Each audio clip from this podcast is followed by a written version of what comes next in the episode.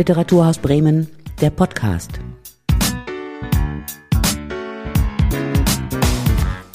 Heute mit Sophie Mahakamangavi und Gregor Straube. Gregor arbeitet im Raum 404, dem sogenannten Kulturbüro, wo ich ihn auch besuche. Er hat außerdem das Bremer Sin Festival ins Leben gerufen. Was ein Sin überhaupt ist und was dieses Medium alles kann, darüber wollen wir heute im Literaturhaus-Podcast reden. Ich glaube, wir fangen einfach mal so richtig mit den Basics an, weil ich glaube, dass viele Hörerinnen und Hörer gar nicht wissen, was überhaupt ein Sin ist. Kannst du mir das erklären? Ich kann anfangen äh, zu versuchen versuchen irgendwie eine Erklärung zu geben. Allerdings ist Sin halt schon so ein breit gefasstes sind ist die Sin-Kultur so eine breit gefasste Kultur, dass da echt richtig viele Sachen reinfassen. Das geht von Musikfanzines, das kenne ich aus den 80ern, Punk Hardcore Scenes, wo man sich informiert hat, die sozusagen aus der Szene für die Szene und über die Szene gemacht wurden, bis zu Harry Potter Fanfiction Scenes, was auch immer. Das, also es ist ein unheimlich breiter Bereich, der sehr, sehr, sehr unterschiedliche Sachen abdeckt. Scenes ist, also ganz kurz gesagt, ist Scenes die Abkürzung, eine Abkürzung von Magazine und was damit gemeint ist, sind im Prinzip in Kleinstauflage eigenständig hergestellte Druckerzeugnisse. In welche Richtung diese Druckerzeugnisse dann gehen, das kann wirklich ganz unterschiedlich sein. Ich habe jetzt gerade eben Fanzines angesprochen. Lustigerweise habe ich mal Leute kennengelernt, die haben ein He-Man-Fanzine gemacht, zum Beispiel das ist es, diese ganze Fanzine-Kultur, die, oder Fanzines sind jetzt aber auch nur ein Bereich von Scenes. Das sind so, so Topic- oder Themenscenes, wenn man das irgendwie, oder ja, Fanscenes eben, von Leuten, die sich für eine bestimmte Sache begeistern und die sich in diesen Scenes über eine Sache austauschen wollen mit ihren Freunden, Bekannten, Gesinnungsgenossinnen, anderen Fans zu dem Thema als, also als Austauschmedium. Eine andere Sache, die es halt auch gibt, das sind so sogenannte Ego-Scenes. Das ist ein Begriff, der taucht da, da tatsächlich dann auch immer mal wieder auf in der wissenschaftlichen Rezeption, in der Diskussion über Scenes. Das sind dann Scenes, da stellen die Leute ihr eigenes Leben in die Öffentlichkeit. Wie auch immer das dann genauer aufbereitet ist ob das jetzt irgendwie ein Copy-and-Paste-Scene ist oder irgendwie gedruckt oder digital, wie auch immer, aber da geht es sozusagen um die Person, die das Scene macht. Das ist dann auch immer nur eine Person, die sozusagen dann, was weiß ich, also im Prinzip ähnlich wie so ein Ego-Instagram-Account, wo Leute sich selber feiern. Also so ein bisschen wie eine, wie so ein Blog quasi, genau, aber. Wie so, ein, wie so wie ein Blog über das eigene Leben, halt nur in gedruckter Form, wie auch immer sozusagen das dann hergestellt ist. Dann gibt es noch einen ganzen Bereich, der dann auch an der Schnittstelle zu Künstlerbüchern ist, sind die ganzen Kunst- und Grafik-Scenes zum Beispiel. So, und das ist auch ein bisschen was, was wir beim Scene Festival ganz stark zeigen werden, wo Leute sich künstlerisch kreativ ausdrücken und das Ganze dann vervielfältigen und in der Kleinstauflage der Öffentlichkeit zur Verfügung stellen. So und ohne, ohne irgendwie unbedingt einen großen, ohne zwingenden großen künstlerischen Anspruch. Der kann manchmal da sein, der muss nicht immer da sein. Da geht es tatsächlich wirklich um dieses selber machen. Und das ist vielleicht was, was sozusagen alle Scenes zusammenbringt das ist so dieser starke Bezug zur DIY-Kultur, also dieses Do-it-yourself. Es ist eben nicht nur ein Magazin, das man irgendwie kauft, sondern es ist ein Magazin, das sozusagen eigenständig von Leuten manchmal durch die ganze Produktionsreihe gemacht wurde, vom Layout, Druck, was auch immer. Aber es ist halt wirklich dieses, dieser Aspekt des Selbstgemachten ist ganz, ganz wichtig. So, es ist, man ist selber Fan von der Musik, man beschreibt sein eigenes Leben, man präsentiert die eigene, den eigenen kreativen Output. Es gibt auch Literatur. Scenes. Da habe ich ein ganz spannendes hier, äh, das heißt Sargasso, ist ein Magazin, das von einem Bremer Musiker mit herausgegeben wird. Es ist so ein Literatursin. Lyriktexte auch mit Fotografie drin. Das gibt's auch. Ich würde zum Beispiel auch die, diese Mini-Lit-Reihe vom Literaturkontor können, ist, das ist jetzt Offset gedruckt, wenn ich das richtig weiß, ist aber auch was, was man als Scene bezeichnen könnte. Oder Fanfiction. Der ganze Bereich von gedruckten Heftchen, wo es um Fanfiction geht, ist auch Scenes. Und äh, der Begriff Fanzine zum Beispiel ist zum ersten Mal, Gott, was ich. 1930. Ist es 30er, ja, 30er Jahre in der Science Fiction Subkultur aufgetaucht und das sind nämlich tatsächlich, das sind tatsächlich Fanfiction-Hefte. So, da haben Leute aufgebaut auf Science-Fiction-Literatur sozusagen eigene Ergänzungen zu in den entsprechenden Welten, zu den entsprechenden Romanen etc. etc. geschrieben, publiziert und vervielfältigt. Und teilweise war, waren das dann auch Leute, die dann später als Science-Fiction-Schriftsteller oder Schriftstellerin, 30er Jahren gab es tatsächlich kaum Frauen, die in der Szene da unterwegs waren. Die wenigen, die es gab, die haben das dann unter einem männlichen Pseudonym gemacht. So, da gab es ein paar. Aber da ist tatsächlich der Begriff zum ersten Mal aufgetaucht. Also der Begriff des Fanzines. Also es ist ein unheimlich breiter, breiter Bereich von textbasiert, bildbasiert, themenbasiert, wo es um die Leute geht. Also es ist schwierig zu fassen. Wichtig ist sozusagen diese selbstgemachte und nicht kommerziell ist so ein Aspekt, der ganz häufig genannt wird. Das stimmt in weiten Teilen. Es gibt Scenes, wo ich sagen würde, das ist nicht kommerziell im Sinne von gewinnorientiert, aber doch so aufgestellt, dass die Leute, die das dann machen, halt eben auch davon leben. Das sind dann so Musikfanzines zum Beispiel, wie, wie das Trust in Bremen. Das ist äh, zum Beispiel das dienstälteste Hardcore-Fanzine in Deutschland und eins der dienstältesten Hardcore-Fanzines, die noch im Druck sind. Ich weiß, Gott seit ich weiß nicht, wie viele Jahren gibt es die schon. So, und da leben natürlich auch ein oder zwei Personen irgendwie davon oder dran. Also es gibt da nicht so eine ganz klare Trennschärfe. Was ist denn so der Mehrwert eines Produkts, das vom Design, vom Schreiben, Fotografieren, von allem her, bis hin zur Produktion und Veröffentlichung selbst gemacht ist. Das ist die Freude, die man dran hat. Äh, also die Freude, die man dran hat, wenn man so ein Ding in der Hand hält, das einem irgendwo aufgefallen ist und man sich denkt, oh cool, das nehme ich mit. Und es ist natürlich auch die Freude von den Leuten, die sowas gemacht haben, darüber, dass die das irgendwie selber gemacht haben und das selber teilen mit Leuten. Das ist sozusagen, es ist ein, es ist ein ideeller Mehrwert. Es ist, wie gesagt, es ist die, eine Möglichkeit, sich auszudrücken. Es ist eine Möglichkeit für Austausch mit anderen Leuten zum gleichen Thema oder was ich ganz interessant finde, ist auch so zum Beispiel der, der ganze Bereich Politscenes, äh, Diskus also wo so auch, das sind auch Themenscenes, ist an was ich da gerade zum Beispiel konkret denke, ist, was mir in den letzten Jahren verstärkt aufgefallen ist, ist, dass es unheimlich viele feministische Scenes gibt und Scenes, die einen, einen queeren Hintergrund haben. Es gibt da in Berlin gibt es äh, das ein queeres Scene Festival zum Beispiel, so wo wirklich explizit und dezidiert nur queere Scenes und Scenenmacherinnen auftauchen so und da, und da ist das Ganze dann natürlich auch äh, eine politische Plattform, um sich über Themen auseinanderzusetzen, aber auch um sozusagen sowas wie Community herzustellen. Also ist das Sin quasi als Produkt selber, aber auch quasi im Austausch mit anderen Menschen eine Art von Diskussionsplattform, ein öffentlicher äh, Raum, wo Diskurse stattfinden können. Was bedeutet das denn für eine Gesellschaft, so dass es solche Medien quasi gibt, die selbst auch verlegt werden, die aber auch nicht abhängig sind vom kommerziellen Verlagswesen? Das ist eine Oha, was es für eine Gesellschaft bedeutet. Es ist gut für die Gesellschaft, dass es solche Formate, solche Möglichkeiten und solche Formen gibt.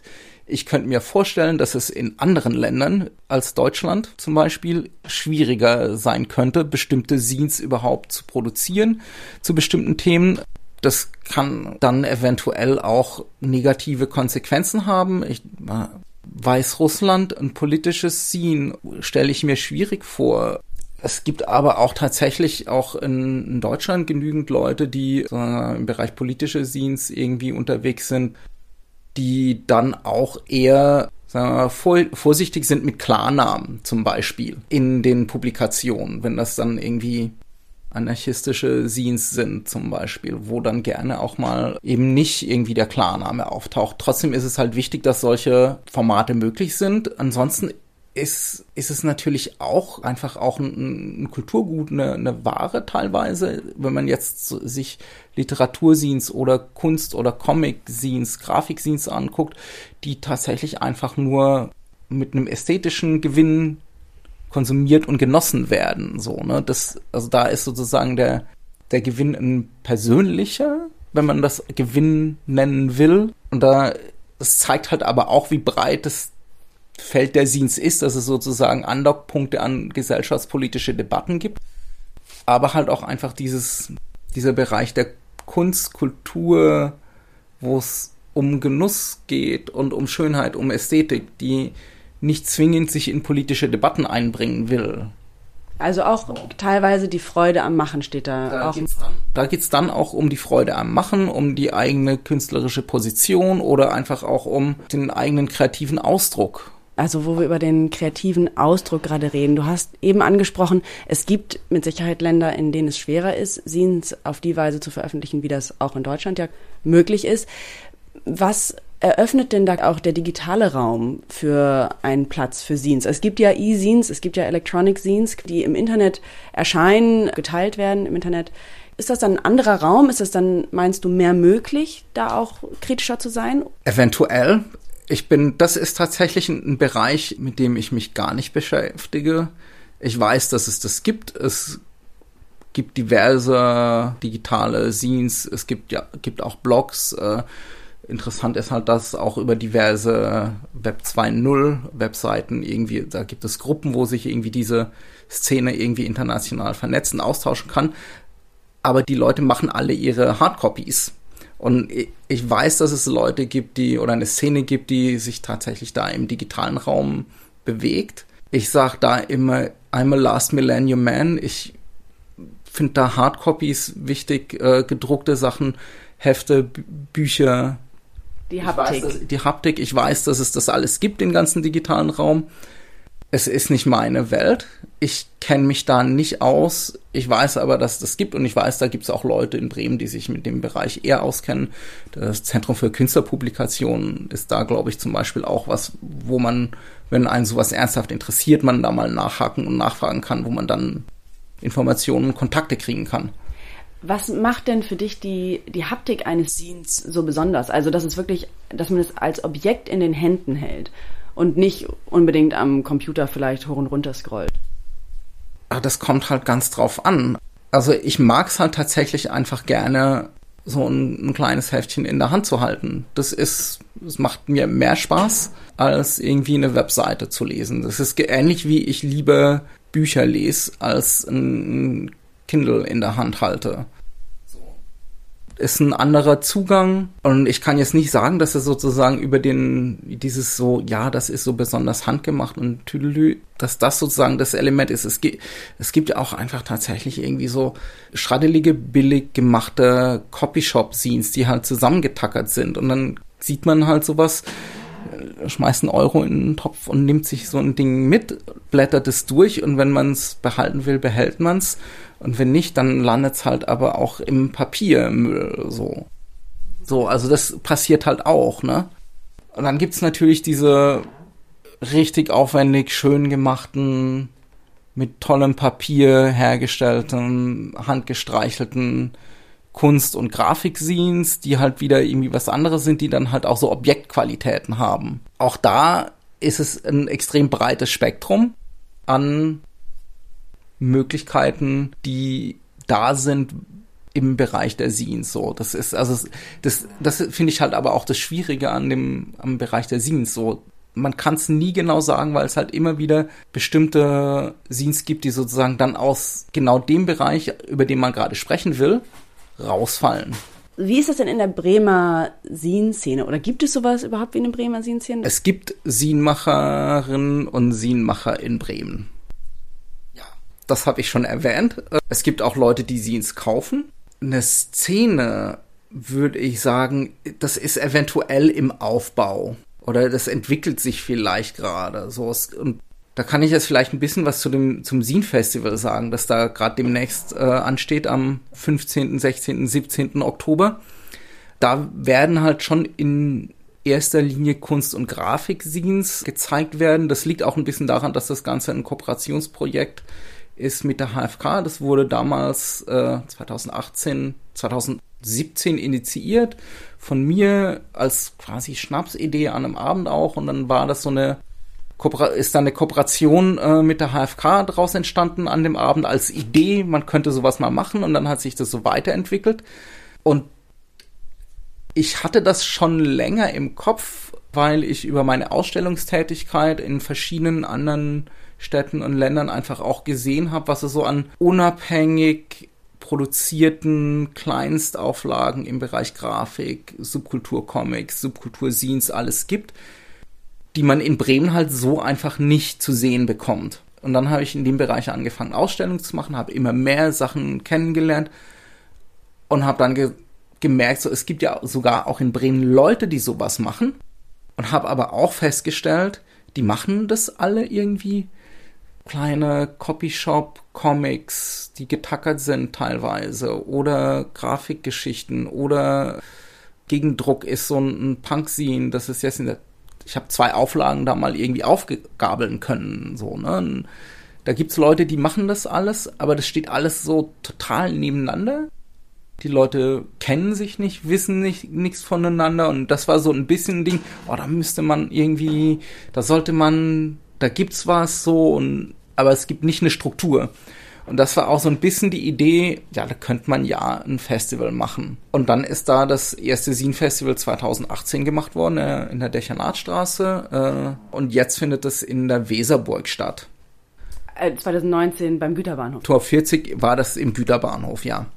Und jetzt, Weser, jetzt Weserburg und was sich da halt schon gezeigt hat, ist, dass sich tatsächlich sowas wie eine Szene am entwickelt, dass sich das langsam aufbaut, dass sich da Leute kennenlernen. Äh, ich habe jetzt mit Jeff Hammer zum Beispiel zusammen äh, eine Comic-Workshop, eine Scene-Workshop-Reihe initiiert dieses Jahr. Da haben wir auch haben wir halt gerade Leute eingeladen, aus der hiesigen Szene Workshops zu geben. Das waren teilweise Leute, die sich kannten, teilweise auch waren das Leute, die sich nicht kannten, gefragt, ob sie zusammen einen Workshop geben wollen und dann Bremer, andere Bremerinnen eingeladen, daran teilzunehmen. Das ist hat super funktioniert, ist super angenommen worden und wo es halt sowas wie eine Vernetzung gibt, wo die Leute sich langsam aber sicher halt auch kennenlernen, wo das irgendwie vielleicht sowas wie die Form einer Szene annimmt. Also, also halt noch nicht irgendwie sowas wie eine feste Struktur. Also bevor es das Bremersin Festival gab, war da nicht eine besondere Verzahnung von SienmacherInnen irgendwie vorhanden in Bremen und das wird jetzt so ein bisschen initiiert. Es gab Leute, die das machen, es gab Leute, die das gemacht haben, die voneinander wussten, aber es war im Großen und Ganzen ein hartes Nebeneinander her. So. Also auch, keine Ahnung, ich glaube, das ist es auch immer noch. Also wir haben, es gibt halt das Trust in Bremen, das sozusagen ein Urgestein ist, was Hardcore-Fanzines angeht. Und da gibt's schon natürlich noch Überschneidungen über die Hardcore-Szene zu bestimmten anderen. Die politische queere Szene in Bremen, die geht natürlich auch auf Punk- und Hardcore-Konzerte. Und dann ist man auch schon beim Purple Scare zum Beispiel. So, da gibt's dann so diese, diese Kontakte und Überschneidungen, aber es ist halt eher nebeneinander und nicht als nicht eine Szene, die sozusagen sich austauscht. Woran liegt das, dass die nebeneinander her existieren?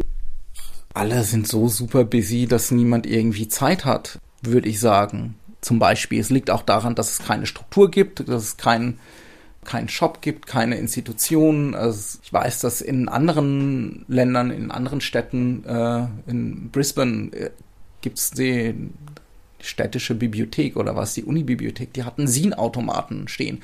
Kannst du Geld reinschmeißen und Nummer drücken und wie so, wie so ein Automat am äh, Bahnhof, wo du dann Snicker rauskommst. Snacks.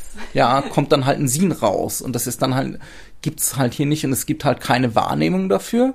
Es gibt keine Infrastruktur auf der Ebene, die sowas irgendwie stützt und trägt. Fehlt da auch sowas wie eine Mischung von, jetzt ein ganz altes Wort, Subkulturen vielleicht ein bisschen in Bremen? Gibt's das überhaupt noch? Wir können, wir können jetzt auch in den Bereich gehen und ich würde jetzt auch sagen, ja, natürlich, genau damit hängt es zusammen. Es wird ganz viel aneinander vorbeigelebt, es wird, es passiert viel zu wenig Austausch, die Leute sind viel zu sehr in ihrer eigenen Blase drin und nehmen nicht mehr genügend links und rechts voneinander wahr ich überlege gerade, ob ich bösartig und zynisch sein will, so. So eine gesunde Ignoranz in Bremen, so, die sagt so, ich gucke nur das an, was ich kenne, alles andere interessiert mich nicht und ich bewege mich nur in meinen ausgetretenen Pfaden und, und dann nimmt man natürlich auch viele Sachen nicht wahr, die es halt sonst noch gibt, weil die Leute vielleicht dann doch ein bisschen zu faul sind in Bremen eigentlich ja auch schade, weil das Sehen als Medium an sich ja auch eigentlich dazu einladen würde, dass man sich ein bisschen mehr vermischt, dass man ein bisschen mehr untereinander, voneinander lernen könnte. Ja, klar, sehe ich genauso. Du hörst da absolut Zustimmung von mir. Also wie kann ich mir das vorstellen? Die Leute, die jetzt am äh, 15. bis 17. Mhm. in die Weser bekommen und ihre Scenes ausstellen und vorstellen, sind das Leute, die da ganz neu zugekommen sind? Sind es junge Leute, alteingesessene Scenes das quasi? Das werden dieses Jahr tatsächlich ein bisschen weniger Leute als erhofft wegen Corona. Äh, es werden auch einige Bremer Leute, es werden Bremer Leute da sein, es werden ein paar Leute von außerhalb da sein, ein paar Leute, die schon da waren beim Bremer Sien Festival einmal oder auch schon gibt ein paar Leute, die waren auf jeden Fall schon mindestens einmal beim Sien Festival. Aber es werden auch ein, zwei, drei internationale Leute da sein, was ich halt auch schön finde, die ich sozusagen über meine internationalen äh, Kontakte, über die Ausstellungen, die ich gemacht habe, irgendwie kennengelernt habe, wo ich dann Leute aus Brüssel irgendwie da habe zum Beispiel auch. Und das geht dann tatsächlich von so aufwendige gemachte Siebdruck, Kunst, teuer Scenes bis zu DIY Copyshop Geschichten, freue mich besonders äh, auf das Paper Ride Kollektiv, die in, mit dem anarchistischen Büchertisch so, ne, da ist es mir halt auch wichtig, dass sozusagen, um sozusagen das breite Spektrum abzudecken, äh, einfach auch eben nicht nur Grafik zu haben oder nicht nur Fanzines oder nicht nur Punk-Scenes, sondern halt ein bisschen breiter da zu sein. Das Trust wird auch da sein. Und der BSV, Bremer Sportverein, also man kann auch, also so eine Stadionzeitschrift kann man durchaus auch als Fanzine sehen. Ich würde sagen, das, das fällt in diese Kategorie Fanzine einfach. Das sind Leute, die sind Fans vom Bremer SV. Qualifies. Schwerpunkt ist schon Kunst und Grafik, Künstlerbücher, Grafikscenes, der ganze Bereich, aber halt eben nicht nur. Und das ist mir halt auch wichtig, dass es eben nicht nur das ist, sondern ein bisschen darüber hinausgeht. Also das heißt, dass die Menschen, die jetzt von anderswoher kommen, also internationale SienmacherInnen, dass die durch dich zum Sien-Festival jetzt gekommen sind? die Leute, die sozusagen von äh, einige einige der Leute, die weitere Strecken zurücklegen, zu denen gibt's über irgendeinen Bezug Kontakte. Manche haben das einfach irgendwo irgendwie mitgekriegt. Wir streuen das über diverse Gruppen, Instagram, wie auch immer. Da gibt's dann halt einen Aufruf. Hier, Scene Festival findet statt, bitte meldet euch. First come, first serve. Wir haben begrenzte Plätze. Wenn auf einmal irgendwie wir 30 Plätze haben und die 30 ersten Plätze anarchistische Scenes aus Myanmar werden, dann, dann ist das so. Das, da gibt's dann, da ist dann einfach ganz klar First Come, First Serve. Aber über die Netzwerke, die, die ich halt habe und die sich da auf, die entwickelt haben, ist es halt schon, dass es einen Bremer Schwerpunkt gibt, Grafik und Comic Schwerpunkt ein bisschen. So. Also was tatsächlich spannend sein könnte, ist vielleicht auch Christian Schmidt vom äh, Archiv für Jugendkulturen. Der kommt und hält einen Vortrag, der heißt Scenes sammeln, tut das Not? Äh, und ich will sagen, natürlich tut das Not, äh, wäre meine Antwort. Die haben halt eine Sammlung im Archiv für Jugendkulturen. Ich, das ist, glaube ich, stark Punk-Hintergrund, stark Punklastig dort. Also ich habe tatsächlich auch äh, Fußball St. Pauli-Scenes bekommen. Ich habe von einem bekannten SM-Scenes bekommen.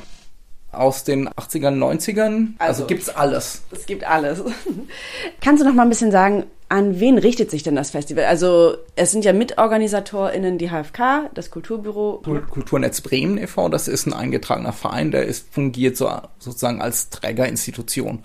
Das ist eine Kooperation, die wir machen das zusammen mit der HFK, seit es das Festival gibt, jetzt das dritte Mal.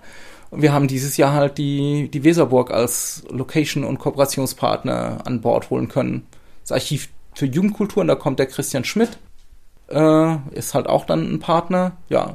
Aber was bedeutet es denn für ein Sin-Festival? Das letzte Mal, 2019, wart ihr noch so ein bisschen im Randbereich, ihr wart beim Güterbahnhof. Aber wenn es so mehr in den Mittelpunkt rückt, meine ich das damit. etwa die Frage nach dem kulturellen Ausverkauf?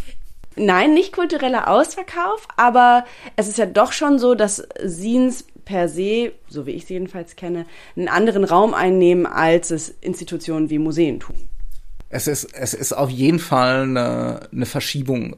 Was ich allerdings gut finde, ist, dass es sozusagen überhaupt wahrgenommen wird. Dass es wahrgenommen wird, dass es halt diese, diese Kultur gibt. Und also mein Schwerpunkt ist halt tatsächlich äh, Grafik, Comic, DIY, Grafik, Subkultur-Scenes. Und da gibt es halt so viele Sachen, die, äh, jetzt spreche ich ein bisschen sozusagen über den Hintergrund, über den ich da dran drauf gekommen bin. Wobei ich die ganzen Punk- und Hardcore-Sachen halt aus den 80ern, 90ern kenne. Aktuell waren das bei mir so diese Grafik- und Comic-Scenes, wo ich halt dann auch ganz stark in Brüssel, wo ich viel Kontakte hin habe, Sachen gefunden habe, gesehen habe bei Ausstellungen in kleinen Shops und bei Freunden und Bekannten, wo ich mir gedacht habe, so, wow, was ist das denn? Was machen diese Leute da? Das ist abgefahren, das ist schräg und das sind Sachen, die passieren in Deutschland so nicht. Das war dann auch schon, wann war ich da? 2012 oder so habe ich da die ersten Sachen in die Pfoten gekriegt, wo ich das Gefühl hatte, so dass niemand macht sowas in Deutschland. Es gibt keine Orte, vielleicht in Berlin, mal, keine Ahnung, Neurotitan gibt's schon ewig, dort kriegt man sowas vielleicht, dort kommen auch die ganzen coolen internationalen Leute hin und so, aber in Bremen auf dem flachen Land, und Bremen ist da halt dann doch flaches Land, gibt es nichts, was sozusagen auch nur ein Ort ist, wo sowas irgendwie verteilt, produziert wird, wo sich Leute damit beschäftigen. Und da, das waren abstrakte, experimentelle Comics zum Beispiel, die irgendwie in Copyshop-Qualität produziert wurden und für einen Euro verhökert wurden, die intellektuelle und formale Auseinandersetzung mit dem Medium Comic so weit fortgeschritten ist, dass ich, wenn ich mir die Sachen, die Sachen da angeguckt habe und überlegt habe, was machen die Leute da, dass das Debatten sind und Diskussionen, da ist die deutsche Comicwelt sag mal 20 Jahre hinterher. Sozusagen formale, bestimmte formale Sachen angeht. Wo die Leute, die diese Comics machen, sagen, mit Hilfe des Mediums Comic bestimmte Aspekte vom Medium Comic diskutieren in dem Comic. Also nicht einen Text schreiben über bla bla bla, Paneele, bla bla bla, Seitenstruktur, bla bla bla, sondern das Ganze versuchen mit den Werkzeugen, die einem das Medium Comic bietet, tatsächlich selber zu diskutieren.